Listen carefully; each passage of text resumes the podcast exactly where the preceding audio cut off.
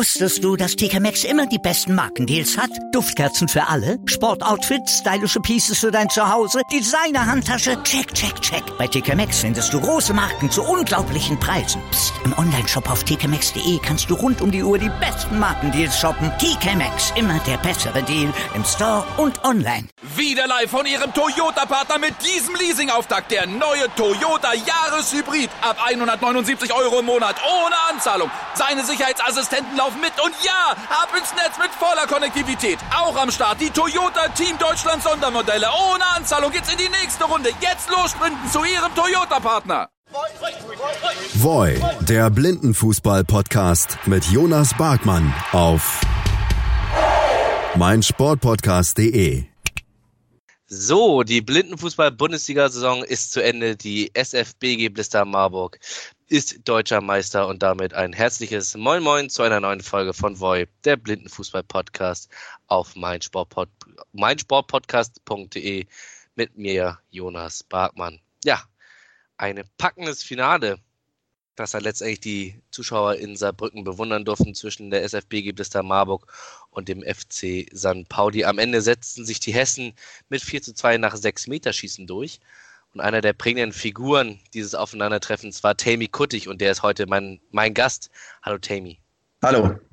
Ja, Tammy, also erstmal die Frage, ist die Meisterschale, das Tablett, der Meisterteller, wir haben ja in der Players Night, wie es so immer so englisch heißt, ja mal gerätselt. Ist sie denn noch heil? Ähm, ich erinnere mich da unter anderem an Sergio Ramos, 2011 Champions League Titel geholt mit Real Madrid. Der hat dann auf diesem Triumphbus die Champions League Trophäe fallen lassen und der Bus ist dann mal drüber gefallen und dann ist der, ja, die Trophäe, der Pokal in Einzelteile zerbrochen.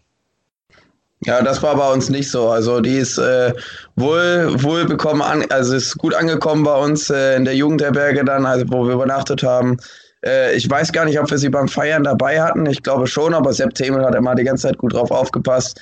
Wir hatten noch einmal die verrückte Idee, äh, das Ding mit äh, Klopfern zu füllen und dann, äh, damit wir mal aus der Schale trinken können sozusagen, äh, weil es ja nur eine flache Scheibe ist, äh, haben wir dann aber letztendlich, äh, fand ich ein bisschen blöd, leider nicht gemacht, aber ja, so ist es sollte es mir zu denken geben, dass du dich nicht daran erinnern kannst, dass ihr die Meisterschale, Trophäe, Tablett mitgenommen hattet? September hat sie doch dauerhaft strahlend präsentiert.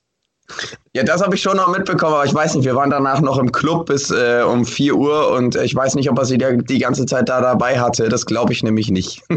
also es war bei euch äh, schon eine ja, feuchtfröhliche Nacht. Kann man so sagen. Eieieiei. Ja, vor allen Dingen habt ihr auch ja eure Durststrecke vorübergehend erstmal beendet. Ne? Also 2016 letzter Meistertitel, 2017 wart ihr ja im 6-Meter-Schießen an, eben St. Pauli gescheitert. Und jetzt habt ihr, ja, seid ihr mit Stuttgart wieder Rekordmeister tatsächlich.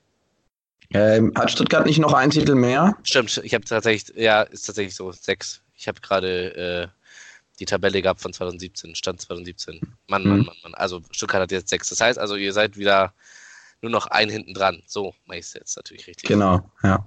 Äh, War es denn so eine kleine Revanche für die Niederlage gegen St. Pauli von 2017?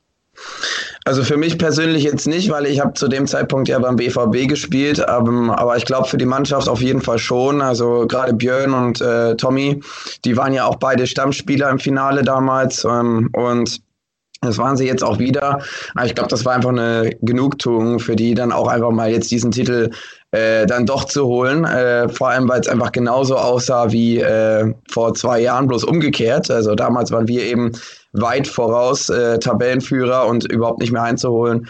Und äh, ja, dann haben, haben wir es eben weggegeben und jetzt äh, mussten die Paulianer mal dran glauben. Und vor allen Dingen September als Nationalmannschaftstorhüter hat jetzt tatsächlich seinen ersten Meistertitel. Ja, richtig, genau. Hat ja vorher mal bei Chemnitz gespielt. Genau, hat ja vorher bei Chemnitz gespielt. Ich glaube, einmal wurden sie Zweiter oder Dritter. Ich glaube, Zweiter ja. sogar. Ja, das kann, das kann sein, ja. Da haben wir einen Last-Minute-Treffer gegen Stuttgart gemacht und sind dann noch Meister geworden, ja. Das war unsere letzte Meisterschaft. Ja. In, in Freiburg. Ja, ich wollte gerade sagen, also äh, vor allen Dingen, ich erinnere mich da an Manfred Dünsing, da, äh, Dunsing vor der Saison, ähm, der da sehr verhalten und sehr vorsichtig gegenüber euren Erwartungen äh, ja, sich äußerte. Ähm, weil ihr, ja, ich will nicht sagen FC Hollywood, aber äh, viele Spieler nicht um, aus Marburg, sondern weit her. September kommt unter anderem ja aus Sachsen. Ähm, da hat er natürlich gesagt, ja, das wird natürlich schwer, dann, äh, ja, so eine ja, Teamchemie habt ihr, weil ihr groß, äh, größtenteils Nationalspieler seid, mit dir, mit, mit September, mit, ähm, mit Ali Can, Pektas, äh, Tommy Horn hat ja auch mal Nationalmannschaft gespielt. Also, ähm, ja, was hat denn letztendlich den Ausschlag gegeben, dass ihr euch da durchgesetzt habt im 6-Meter-Schießen? Also ich, ich glaube, man hat das schon, ich habe das natürlich während äh, die, das Sechs-Meter-Schießen war, äh, nicht gesehen, aber mir wurde es dann danach mitgeteilt. Ich glaube schon, dass wir mehr wollten, tatsächlich. Äh, wir waren uns absolut sicher, gerade die drei Schützen, Tommy, ähm, ich und Ali, also so nach der Reihenfolge, ähm, wussten, dass wir die Dinger reinmachen werden. Und äh, das hat man schon gesehen, weil wir standen tatsächlich wirklich sehr eng beieinander, äh, haben uns so mehr oder weniger im Arm gehabt, äh, so wie man das vom Elfmeterschießen äh, oder äh, Sechsmeterschießen kennt. Und äh, St. Pauli stand eher in so einer losen Verbindung rum, jeder Spieler so ein bisschen für sich. Äh, manche saßen sogar wohl am Boden. Äh, da hat man, glaube ich, schon die auch an der Körper, Körperhaltung gemerkt, dass wir mehr wollten. Und ähm, jetzt auch über die Saison, wir hatten das echt schwer, gerade am Anfang uns reinzufinden, weil, wie du sagst, wir aus unterschiedlichen Regionen äh, kommen und das ja schon fast sowas wie eine Nationalmannschaft ist, die sich da zusammensetzt aus mehreren Spielern aus unterschiedlichen Regionen. Und ähm, ja, wir hatten es da schwer, wir haben uns aber gut reingefunden. Wir kennen uns zum Glück auch alle sehr gut, noch von unserer Schulzeit aus Marburg. Und äh, deswegen, äh, glaube ich, sind wir einfach auch zu einem sehr guten Team geworden über die Saison hinweg ähm, war letztendlich das Momentum auch ein Stück weit auf eurer Seite. Also ähm, wir haben es ja schon während der Spielbeschreibung ähm, gehört. Ähm, Stutt äh, St. Pauli hat vorgelegt mit 1-0 und mit 2-1. Ihr seid immer wieder zurückgekommen, habt dann sogar noch die Chance letztendlich auf den Lucky Punch mit Tommy Horn, der, ich glaube, im ersten von, wenn man den jetzt mal mitzählt, den siebten Versuch vom 6-Meter-Punkt äh, scheitert, habt da die Chance letzten Endes schon in der regulären Spielzeit alles dingfest zu machen ähm, und habt euch davon nicht unterkriegen lassen. War da auch ein Stück weit das Momentum äh, auf eurer Seite? Ja, ich denke schon. Also man muss natürlich sagen, das 2-1 äh, für Pauli war natürlich auch ein Eigentor äh, von Ali. Ähm, unabsichtlich natürlich, äh, sonst das würde er nicht extra machen, aber das muss man einfach sagen und wir haben halt einfach nicht aufgesteckt. Also wir haben direkt nach dem 1-1, äh, nach dem 1-0 haben wir direkt die Antwort gegeben und dann sind wir aus der Pause rausgekommen und haben auch direkt wieder zurückgeschlagen. Und äh, gut, dass Tommy seinen ersten Sechser da dann kurz vor Schluss äh, vergibt. Ich meine, der hat alle Sechser bisher verwandelt in dieser Saison gehabt und äh, nur diesen einen nicht. Äh, ist ein bisschen schade, aber der hat ja wohl auch den Außenpfosten äh, gestreift, deswegen ist das nicht so schlimm. Wie wichtig äh, war es denn letztendlich oder war es seine Entscheidung, dass er dann nochmal antritt äh, im 6-Meter-Schießen, dass er von sich aus sagt, ey Jungs, ich mache den, ja, Fehler will ich jetzt nicht sagen, war ja wirklich hauchzart am linken Pfosten vorbei, dass er sagt, ey Leute, ich mache den jetzt rein? Ja, also das, das Trainerteam hat, äh, hat einfach jeden gefragt, äh, wie sieht's aus, fühlt ihr euch fit, macht ihr das Ding? Und äh, wir drei haben auf jeden Fall, ich glaube, der Rest hat auch äh, Ja gesagt, bei denen habe ich es nicht so mitbekommen. Ähm, wir wollten, wir wollten alle schießen und äh, die Trainer, da gab es dann gar keine Diskussion, haben gleich gesagt, okay, Tommy fängt sofort an als unser stärkster Schütze. Äh, hat eben jetzt auch, ich glaube, von, von fünf, sechs Metern vier gemacht über die Saison hinweg und das waren auch wirklich wichtige Last-Minute-Tor gegen Stuttgart. Da war klar, dass Tommy schießen wird, auf jeden Fall. Ich wollte sagen, in Dortmund war es gegen Stuttgart und gegen Dortmund? Nee. Äh, gegen Dortmund hat er, glaube ich, auch getroffen, ja. ja. Ja, ja. also es waren zahlreiche Sechsmeter da letzten Endes dabei. Nimm uns so mit auf so eine kleine Zeitreise. Tbiliser Platz, Samstagnachmittag. Äh, schönes Wetter tatsächlich, muss man an dieser Stelle so sagen. Äh, hatten wir in der Saison jetzt nicht unbedingt das Glück. Ich erinnere an Dortmund, wo das Spiel abgebrochen werden musste oder äh, unterbrochen werden musste. Aufgrund des Hagels. In Stolberg war ja auch nicht gerade das beste Wetter. Ähm, und irgendwann nach 16 Uhr, nachdem das Spiel dann letztendlich angepfiffen wurde von euch, ähm, St. Pauli führt mit 1-0 durch Juni Tönsing. Ähm, welche Gedanken gehen einem durch den Kopf? Denn St. Pauli war ja mit dem 1-0 auch im Rücken ein Stück weit spielbestimmt. Ja, sie waren spielbestimmt, aber sie, also ich meine, ich weiß nicht, wenn Pauli versucht, spielbestimmt zu sein, dann stellen sie sich in der Regel hinten rein. Das ist ein ziemlich großer Fehler. Dadurch haben Ali und ich halt viel Platz. Ähm, weiß ich nicht, ob ich das so gemacht hätte. Ähm, wir waren auf jeden Fall darauf vorbereitet. Unsere Trainer haben uns gesagt, es kann sein, dass wir in Rückstand geraten, weil gerade Joni auch einfach super drauf ist. Vorher war ja auch, das 1-0 kam ja nicht so aus dem Nichts. Ich meine, vorher hat er ja auch mal an den Pfosten geschossen, äh, soweit ich mich erinnere. Und ähm, da muss man einfach sagen, wir waren darauf vorbereitet und äh, waren für das Spiel mit allen Wassern gewaschen. Das muss man einfach sagen, haben die Trainer sehr gute Arbeit geleistet.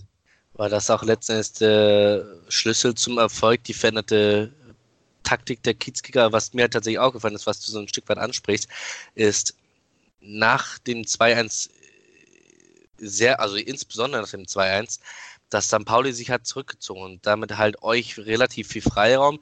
Ähm, Can hat dann sehr viele Fouls gezogen, teilweise im 10, 12 Meter Bereich. Ähm, insbesondere für dich und natürlich auch für Ali eine, eine sehr, sehr interessante Freischussposition. Hätte man da nicht einfach sagen können, ey Leute, wir haben das Selbstbewusstsein, wir haben in, aus zehn regulären Spieltagen acht gewonnen, zwei nur unentschieden gespielt, also kein einziges verloren. Wir haben das Selbstbewusstsein, wir machen da weiter Druck, weil ich meine, das hat ich glaube, 30, 5, ja gut, ja, schon 35 Minuten vorher gehalten. Ihr habt ja relativ spät erst den Ausgleich gemacht. Ähm, hätte man da nicht einfach eine Taktik aus, aus Kiezkicker sich beibehalten müssen? Naja, also ich habe nicht das Gefühl gehabt im Spiel, dass die, dass die, dass die St. Paulianer bis auf vielleicht die ersten sieben Minuten des Spiels, aber ab der siebten Minute ungefähr äh, war das eher schon so ein bisschen, haben sie sich schon stark zurückgezogen und war so ein hinten reingestelle. Ich hatte nicht das Gefühl, dass, ähm, dass sie groß ihre Taktik dann äh, danach nochmal verändert haben und nochmal defensiver geworden sind, ähm, weil man eben auch sehen muss, wir haben den Ausgleich relativ spät gemacht, aber wir sind auch wirklich sehr gut durchgekommen teilweise und wurden dann auch gelegt, wie du es vorhin schon gesagt hast. Also gab auch gute Freistoßsituationen für uns, die wir leider nicht nutzen konnten, aber Außer da muss man auch sagen, Pauli hat, hat sich tatsächlich äh, zu sehr hinten reindrücken lassen und naja, wenn sie sich hinten reindrücken lassen, dann müssen sie eben gegen die zwei stärksten Spieler unserer Mannschaft die Zweikämpfe führen. Und ich weiß nicht, ob das so klug ist. Also ich würde lieber die Zweikämpfe gegen jemanden Unerfahreneres äh, äh führen. Und äh, das fand, fand ich aus meiner Sicht, haben sie jetzt nicht so klug gemacht. Muss man taktisch sagen, ja. Äh, Niklas Schubert war tatsächlich nach dem Spiel kurz vor der Siegerehrung bei uns im Interview. Hat zwar keine Minute gespielt, aber war natürlich auch freudestrahlend, hat natürlich auch einen Anteil daran. Äh, unter anderem war er ja derjenige, der bei eurem Heimspieltag gegen Stuttgart in der letzten Minute den 1-1 Ausgleich erzählte. Ähm, der sprach zum Beispiel von einer Freundschaft mit St. Pauli, und hätte es eigentlich beiden Mannschaften gegönnt. Wie, wie ist diese Freundschaft zu verstehen? Wie ist sie entstanden? Auch durch die Nationalspiele oder? Äh, ich, ähm, also diese Freundschaft besteht schon sehr, sehr lange. Also Marburg und Pauli sind eigentlich zwei Mannschaften, die sich super gut verstehen. Ähm, die Spieler auch einfach untereinander, das kam nicht erst durch die Nationalmannschaft, war auch früher schon so, wo St. Pauli eigentlich schon die ganze Zeit die rote Laterne mit Chemnitz äh, versucht hat irgendwie abzugeben. Ähm, und auch da haben wir uns immer schon sehr gut verstanden. Wie das wirklich zustande kommt, äh, kam, weiß ich ehrlich gesagt gar nicht mehr. Das ist schon so lange her. Äh, aber das geht schon tatsächlich jetzt über Jahre. Und ich muss auch sagen, Pauli ist wirklich, also die gerade die Spieler sind auch wirklich einfach ein sehr, sehr faires Team und auch einfach ein, die, die haben Spaß am Fußball und genau das zeichnet uns eben auch aus. Und ich glaube, da sind wir uns sehr, sehr ähnlich, die beiden Mannschaften. Und deswegen kommen wir so gut miteinander klar. Du hast es angesprochen, ein faires Team. Also äh, Felix Amrein und ich durften ja letzten Endes das Finale ähm, begleiten per Audiodeskription. Und was uns halt zum Beispiel aufgefallen ist, äh, ist Rasmus Nahles, also positiv aufgefallen. Ähm, der zum einen erstmal, als er am 6-Meter-Punkt stand, hat er noch gesagt, ich glaube, er lass uns Spaß haben. Genau, lass uns Spaß haben. Unabhängig davon, wie jetzt der 6 Meter ausgeht, gut, er hat verschossen. Das ist natürlich äh, war für euch letztendlich der Dosenöffner oder für dich letztendlich der Dosenöffner, weil du ja den entscheidenden Sechser reingemacht hattest. Aber ähm, was mir halt oder uns halt auch imponiert hat, war, dass er sofort nach dem Spiel, ähm, während ihr noch gejubelt habt, ist er sofort zu euch gegangen und hat sofort gratuliert, wie ein fairer Sportsmann. Und da kann man tatsächlich nur den imaginären Hut ziehen, was Felix und ich an dieser Stelle auch äh, getan haben. Aber es war ähm, sehr toller Sportsgeist, muss man an dieser Stelle so sagen. Ja, und das ist, das ist tatsächlich auch einfach so. Also eigentlich, ich, ich kann, würde jetzt keinen Spieler von St. Pauli rausnehmen, der das nicht machen würde, ähm, der nicht so fair sein würde. Also gerade wenn ich an Jonathan Tönsing denke, Paul Ruge äh, und die ganzen anderen, also da muss man einfach sagen, super faire Mannschaft und ich glaube, das wäre von unserer Seite, ich glaube, wir wären ein bisschen mehr geknickt gewesen, ähm, vielleicht. Ähm, kann ich mir gut vorstellen und hätten erstmal mit uns selbst zu kämpfen gehabt, aber ähm, da wäre auch jeder andere genauso drauf gewesen, eben weil diese Freundschaft besteht zwischen den beiden Mannschaften. Wobei die natürlich auch klar mit den äh, Tränen zu kämpfen hatte, mit der Enttäuschung. Ich meine, äh, die sind jetzt zum zweiten Mal, also zum einen erstmal zum dritten Mal in Serie äh, im Finale, seit es ja letztendlich diese Platzierungsspiele gibt. Ähm, und zum zweiten Mal scheitern sie jetzt hintereinander und äh, wieder mal ja so knapp ich meine, Stuttgart fällt ja noch ein Stück weit, na, nicht so knapp, weil St. Pauli da wirklich nervös agiert hatte. Das hatte ja Wolf Schmidt letztens auch bei dem Spiel selber gesagt. Und dann kommen sie ja durch Serdals äh, Todesmonats ja wirklich äh, nochmal in die Partie zurück. Aber man hatte ja aus äh, Kiezkicker-Sicht letzten Endes ähm, ja, in, in Saarbrücken schon wirklich anderthalb Hände am Pokal, weil man hat zweimal geführt, kriegt äh, spät noch den, das 2-2, ich glaube in der 36. Minute, also vier Minuten vor Ende, das ist natürlich äh, ja, bitter.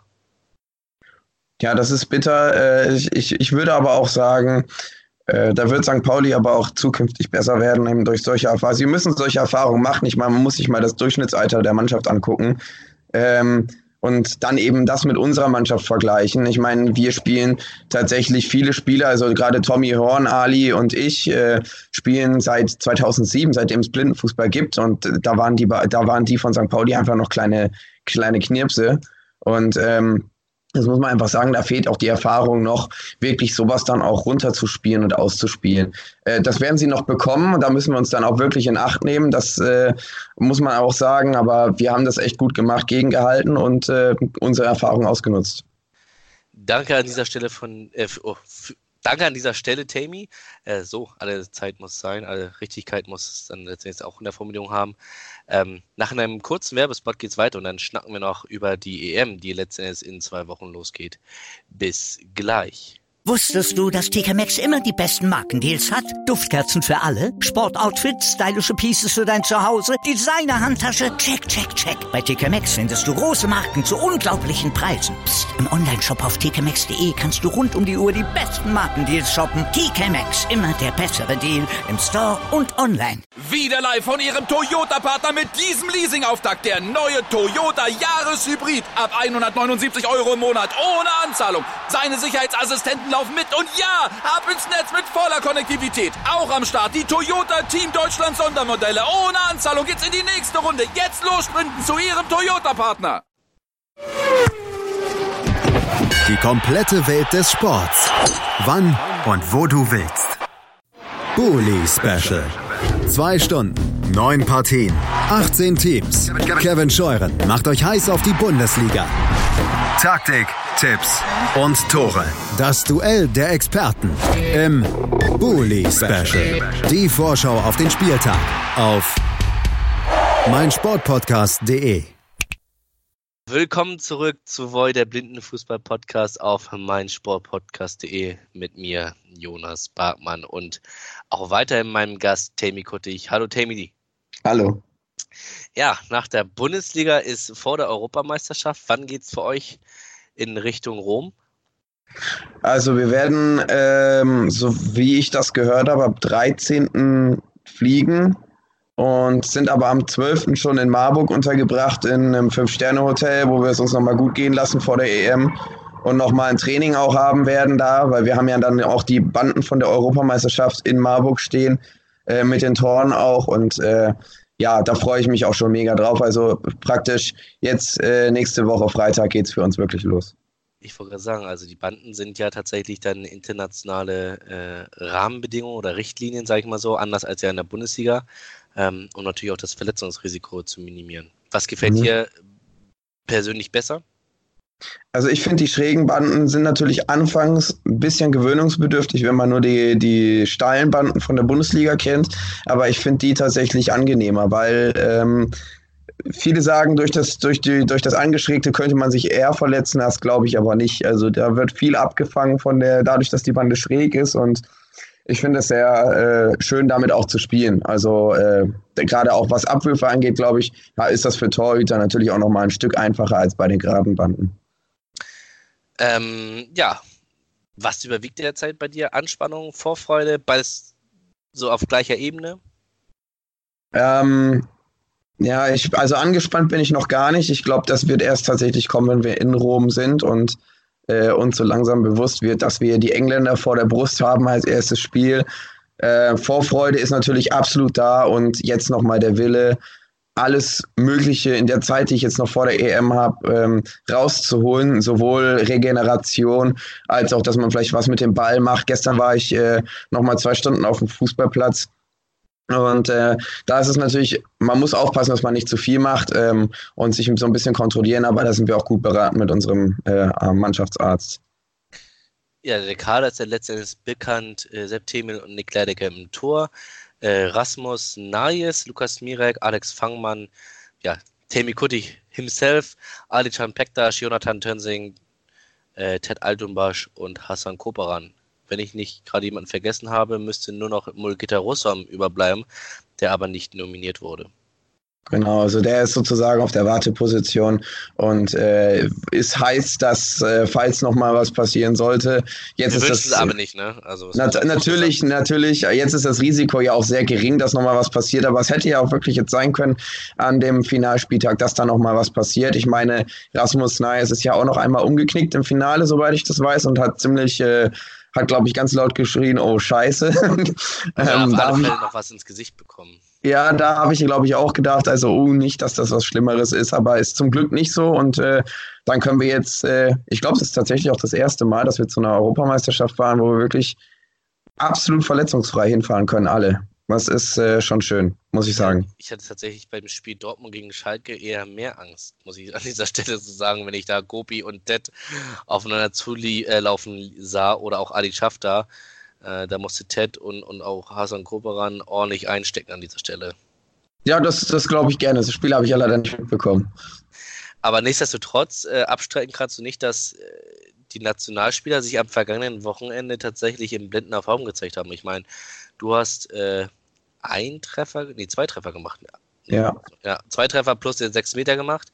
Mhm. Ähm, Jonathan Tönsing hat getroffen, Alex Fangmann hat dreimal getroffen, ähm, ja, Kobran hat eine tolle Leistung gezeigt. Äh, hat auch getroffen. Das sowieso, muss ich gerade ja. sagen, im Derby. Äh, Septimel äh, hat eine Bombenleistung äh, gezeigt. Ähm, ja, da kommt, könnte man sagen, euer Formhoch, äh, Formhoch kommt ja tatsächlich zur richtigen Zeit, ne? Ja, ich habe das ja auch schon gegenüber der ARD ähm, gesagt. Das trifft nicht nur auf die Marburger zu, sondern ich glaube auch auf die ganzen Nationalspieler. Wir sind, ja, wir haben eine Steigerung hingelegt, jetzt auch über die Saison hinweg, mussten natürlich auch vorsichtig sein mit den ganzen Spielen, die da in der Bundesliga und äh, mit der Nationalmannschaft auf uns zukommen haben das verletzungsfrei geschafft und sind tatsächlich immer besser geworden mit der Zeit. Und äh, ich glaube, wir haben jetzt einen ziemlich guten Fokus. Man sieht es auch, glaube ich, bei den, bei den Sechsern. Ähm, Gerade wenn wir Sechserschießen machen, mittlerweile kann jeder einigermaßen gut Sechser schießen. Und das, wenn man sich das vor einem Jahr noch anguckt, das war nicht gerade schön anzugucken. Ähm, und ja, da muss ich einfach sagen, sind wir jetzt alle auf den Punkt äh, fit geworden. Und äh, da kann man sich nur auf das Turnier freuen. Ich erinnere äh, du sprichst das 6-Meter-Schießen bewusst wahrscheinlich auch an, im Hinblick auf die Heim-EM 2017 gegen die Engländer oder Türkei? Gegen die Türkei. Ja, wo ja. ihr da ganz knapp unterlegen habt und damit nicht äh, Fünfter wurdet und damit auch euch letztendlich nicht für die WM qualifiziert hattet. Ja, wir haben ja damals äh, nicht ein einziges Tor geschossen im 6-Meter-Schießen. Ähm, und ganz knapp unterlegen, nur weil die Türken nicht viel besser waren, sondern nur eine reingemacht haben. Ähm, Aber das war immer so unsere, das war immer so unsere Schwäche. Und ich, ich glaube, da sind wir jetzt besser geworden, aber ich glaube, wir sind jetzt auch in einfach in allen Bereichen nochmal besser geworden. Sind es Freistöße, die wir mittlerweile viel reinmachen? Also gerade auch Ali zum Beispiel hat ja auch gegen Schalke, ich glaube, zwei Freistöße reingemacht. Ich gegen Dortmund dann nochmal, der, der Jonathan, da muss man gar nichts drüber sagen, der ist ja sowieso äh, in überragender Form macht ja ein Ding nacheinander rein. Ähm, das ist schon einfach super, dass wir jetzt auch diese, diese Entschlossenheit haben, vor dem Tor das Ding reinmachen zu wollen. Und das war nicht immer so. wenn man sich so die Leistung in der Bundesliga äh, anschaut, du hast jetzt ja angesprochen, Jonathan Tensing in herausragender Form wurde ja auch äh, zu Recht zum Spieler der Saison gewählt ähm, und dann mit der Heim-EM 2017 vergleicht. Warum, oder man hat erstmal das Gefühl, dass ihr reifer und besser geworden seid. Warum dann diese sehr verhaltene Außenseiterrolle, die euch zuschreibt? Ich meine, dass man jetzt nicht sagt, wir werden jetzt Gruppensieger, bei dieser Gruppe ist klar, aber ähm, ja, ich habe so von vielen das Gefühl, dass man die Gruppe stärker macht, als man selbst vielleicht auch ist. Also unser klar definiertes Ziel, ähm, das haben wir in der, an dem Lehrgang in Stuttgart äh, alle gemeinsam formuliert und äh, auch äh, als unser Mannschaftsziel unterschrieben ist, dass wir die beste Leistung, die wir im Halbfinale bringen können, bringen wollen. Das impliziert, dass wir ins Halbfinale kommen. Das heißt, so eine krasse Außen Außenseiterrolle schreiben wir uns selber gar nicht zu. Wir sind einfach nur vorsichtig, weil wir das in den letzten vergangenen zehn Jahren nicht waren. Da, wurden, da wurde dann immer geäußert, okay, wir schaffen das, wir kommen jetzt ins Halbfinale und dann versuchen wir unter den ersten drei anzugreifen. Ich glaube, dadurch, dass wir erwachsen, dass die Mannschaft erwachsener geworden ist, sind wir jetzt auch realistischer geworden und können einfach auch mit diesem, ja, mit, mit diesem Druck, der dann vielleicht herrscht, äh, auch gut leben, dass wenn man dann zum Beispiel das erste Spiel gegen England äh, vielleicht positiv gestalten sollte, dass wir dann natürlich, gut, dann müssen, dann haben wir natürlich äh, nicht mehr eine Außenseiterrolle. Das ist absolut klar. Ähm, ich ich glaube, wir sehen uns alle in der, in der Situation, dass wir in dieser Gruppe jeden schlagen können. Aber wir haben nun mal auch drei der äh, vier Halbfinalisten von 2017 bei uns in der Gruppe und das darf man nicht unterschätzen. Da muss man einfach sagen, das sind drei Riesenbrocken.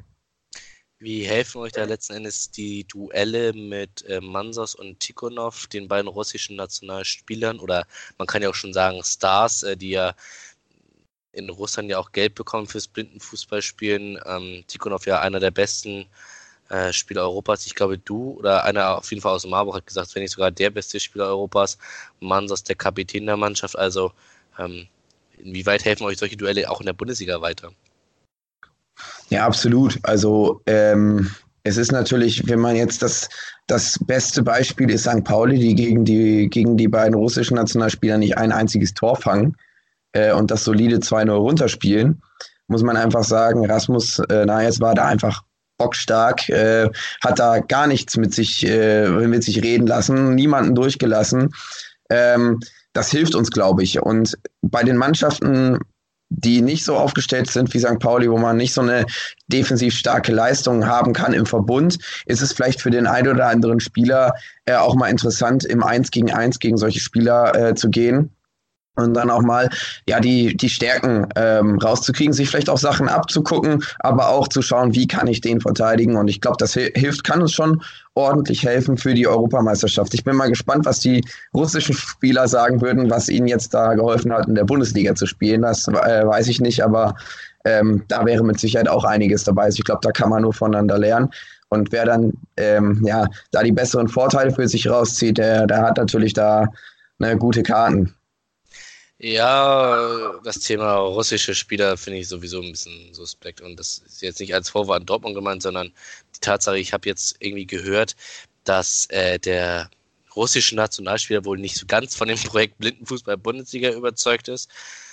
Und im selben Atemzug fliegt man nach, äh, nach Hamburg und testet jetzt Anfang der Woche gegen St. Pauli. Also ähm, da war eine Auswahl von Stern Moskau, ähm, unter anderem mit, mit Dennis Egorov und sowas. Ja. Also, also ich weiß, dass auf der Liste, ähm, auf der auf der Reiseliste von den von Russland äh, alle Nationalspieler draufstehen, die man gewohnt ist. Also äh, Mansos und Tikhonov werden auch dabei sein. Und äh, sie werden aber gegen einen St. Pauli spielen, was äh, nicht durch die Nationalspieler, also durch unsere Nationalspieler verstärkt ist. Insofern weiß ich nicht, ähm, inwiefern sich das dann lohnen soll für die Russen. Ja. Aber nichtsdestotrotz, ihr müsst ja gleich voll da sein. Du hast angesprochen gegen England. Das ist ja, ja, ihr seid eine Fünfergruppe mit Russland, Frankreich und England und, und äh, Griechenland. Griechenland, ja, der auf dem Papier nominell klare Außenseiter, muss man an dieser Stelle so sagen. Ähm, aber England müsst ihr halt dann auch schlagen, wenn ihr ins, unbedingt ins Halbfinale kommen wollt. Naja, also äh, England schlagen müssen. Ich, ich würde uns gar nicht so einen großen Druck auferlegen. Das wäre natürlich toll. Äh, ein Unentschieden würde uns auch enorm weiterhelfen. Äh, und selbst wenn man eine Niederlage erleidet, weil die Engländer einfach unfassbar stark sind, kann man immer noch gegen die Franzosen und die Russen seine die beste Leistung abrufen und dann ins Halbfinale einziehen. Ähm, allerdings haben wir natürlich nicht vor, gegen England zu verlieren. Äh, ganz im Gegenteil, wir wollen das Ding schon für uns äh, sichern, aber das wird eine ganz knappe Kiste, weil die einfach auch super stark sind. Ähm, da wissen wir auch nicht, was da genauso abläuft mit äh, gerade Williams. Der war ja auch wegen einer Krebserkrankung äh, jetzt sehr lange nicht dabei, hat jetzt aber sein Comeback gegen Japan gefeiert. Und äh, da, weil wir wissen absolut nicht, wie die Engländer gerade drauf sind. Wenn sie so drauf sind, wie sie sonst bisher immer drauf äh, waren, wird das eine enorm schwere Aufgabe. Und bei Frankreich hat man ja gehört, dass die Entwicklung so ein bisschen ja, stagniert, die Blindenfußballentwicklung, ne? Ja, das kann sein. Also ich, sie haben jetzt wohl den, den ehemaligen besten Spieler der Welt äh, wieder in ihren Reihen, äh, Frédéric Villeroux. Ähm, äh, ich habe nur gehört, dass er momentan in keiner guten Verfassung sein soll und jetzt nicht äh, der überragende Spieler. Allerdings hat Frankreich wohl auch gegen Spanien jetzt, ich glaube im Juni oder Juli, äh, getestet und auch mal nebenbei 3-0 gewonnen. Ähm, das muss man halt auch eben erstmal machen. Deswegen, das ist, eine, also Frankreich ist die absolute Wundertüte in der Gruppe, würde ich einfach mal sagen. Keine Ahnung, was uns da erwartet. Das weiß, glaube ich, auch keiner von uns.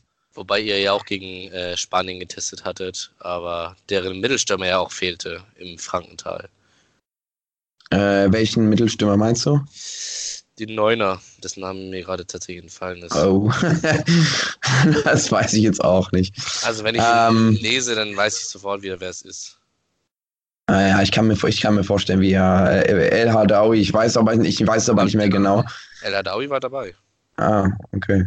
Ich meine, dass die alle ihre stärksten. Ah nee, ich weiß, wie du meinst. El Nino. Ähm, ja, danke. Äh, Ma Martin Gaitan oder wie der heißt. Ja, genau. Ähm, aber die Spanier sind ja auch e extrem stark. Ähm, also ist, ist, aber sie haben, das muss man auch sagen, ne, gegen uns, äh, als wir gegen sie gespielt haben, sie haben 1-0 gewonnen durch ein Freistoßtor, aber sonst kam von denen auch nicht viel mehr. Also äh, es war jetzt keine Überlegenheit, es war ein Spiel auf Augenhöhe. Und äh, ja, da, das sind sowieso nicht unsere Gegner. Das wird dann erst Zukunftsmusik vielleicht im Halbfinale sein. Toll, dass du das Wort Zukunftsmusik äh, erwähnst. Das ist nämlich tatsächlich die EM. Und das war es auch schon wieder mit einer Folge von Void, der Blindenfußball-Podcast. Mit mir, Jonas Bartmann. Ich bedanke mich bei meinem Gast Temi Kuttig. Gerne. Äh, wir sehen uns ja tatsächlich in Rom ähm, Maurizio Valgolio und meine Wenigkeit werden da die Spiele der deutschen Blindenfußballnationalmannschaft an die Endgeräte bringen. Also sprich, wir werden auch in Rom eine Live-Audiodeskription für euch zur Verfügung stellen. Also das nochmal so am Rande erwähnt, wer dem Ganzen auf den Geschmack gekommen ist, nach der durchaus spannenden Blindenfußballsaison, in der der FC St. Pauli durch die Saison marschiert ist und dann am Ende doch noch von den Marburgern vom Thron gestoßen ist. Das soll es an dieser Stelle gewesen sein. Macht's gut. Bis dahin. Ciao. Voi, der Blindenfußball-Podcast mit Jonas Barkmann auf meinsportpodcast.de. Wieder live von Ihrem Toyota-Partner mit diesem Leasing-Auftakt. Der neue Toyota Jahreshybrid. Ab 179 Euro im Monat. Ohne Anzahlung. Seine Sicherheitsassistenten laufen mit. Und ja, ab ins Netz mit voller Konnektivität. Auch am Start die Toyota Team Deutschland Sondermodelle. Ohne Anzahlung geht's in die nächste Runde. Jetzt los zu Ihrem Toyota-Partner. Wie viele Kaffees waren es heute schon? Kaffee spielt im Leben vieler eine sehr große Rolle. Und das nicht nur zu Hause oder im Café, sondern auch am Arbeitsplatz. Dafür gibt es Lavazza Professional. Kaffee am Arbeitsplatz, der genauso lecker schmeckt wie in eurem Lieblingscafé. Die perfekte Kaffeelösung für jede Art von Unternehmen. Klein, mittel, groß. Ihr habt auf jeden Fall einen Kaffee, der schmeckt. Die richtige Motivation für eure Arbeitstage. Alle Infos zu Lavazza Professional findet ihr auf lavazzapro.de mit allen Kaffeelösungen für euer Büro. Ich habe mich natürlich schockverliebt, weil die war wirklich ganz, ganz klein. So begann die Mensch-Hund-Beziehung zwischen Christina und Tierschutz und Frieda. Und wie es danach, nach dem ersten Moment der Verliebtheit, so weiterging und welche Klippen es danach zu umschiffen galt, das hört ihr in der neuen Ausgabe von Iswas Dog, dem Podcast für harmonische Mensch-Hund-Beziehungen. Iswas Dog? Mit Malte Asmus. Überall, wo es Podcasts gibt.